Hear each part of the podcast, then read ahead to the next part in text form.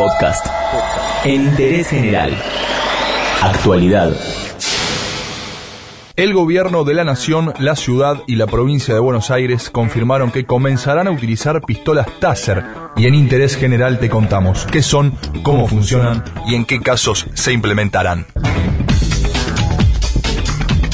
Bien arrancó el año, el secretario de Seguridad, Eugenio Bursaco, confirmó que el gobierno nacional decidió avanzar en la implementación de pistolas Taser para ser utilizadas en aeropuertos y en estaciones de trenes.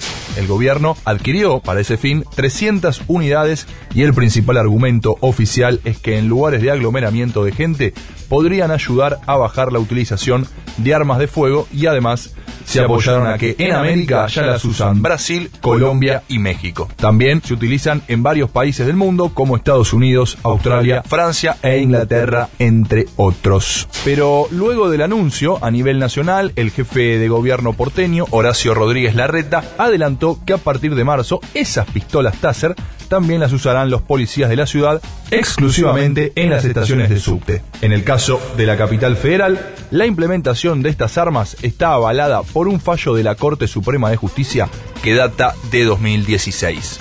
Esta semana, y por último, fue la provincia de Buenos Aires el distrito que se sumó a la moda de las pistolas Taser. Si bien no precisó el número, el ministro de Seguridad, Cristian Ritondo, confirmó que se comprarán algunas apenas para que se utilicen únicamente en manos del grupo Halcón en los casos que haya toma de rehenes. Pero, ¿tenés idea qué es una pistola Taser? ¿Cuánto sale? ¿Cómo se usa? ¿Y qué provoca? El modelo que adquirió el gobierno nacional es el X26P, un dispositivo de transmisión de impulsos eléctricos de muy bajo amperaje. Según trascendió, el Ministerio de Seguridad ya dispone de un cargamento de 300 unidades. Cada pistola tiene un costo aproximado de 3 mil dólares. El cálculo háganlo ustedes. El modelo X26P tiene alcance de 4, 7 o 10 metros como máximo, dependiendo del cartucho. Luego de disparar, la inmovilización de quien recibe el disparo y la descarga eléctrica es instantánea y solo dura 5 segundos. Para graficarlo un poco, cuando se aprieta el gatillo, se disparan los dos electrodos con forma de arpón.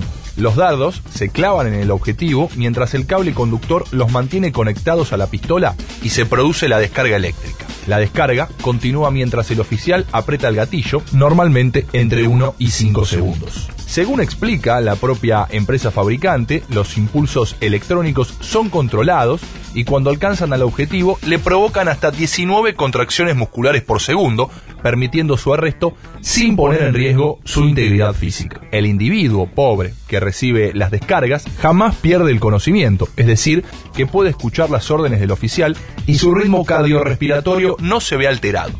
La persona alcanzada por una pistola Taser se siente cansada y extenuada, y ese efecto dura entre 5 y 10 minutos. ¿Y cómo controlar su adecuada implementación? Estas pistolas cuentan con un registro de control mediante una memoria digital que almacena datos encriptados solo accesibles a través de un software.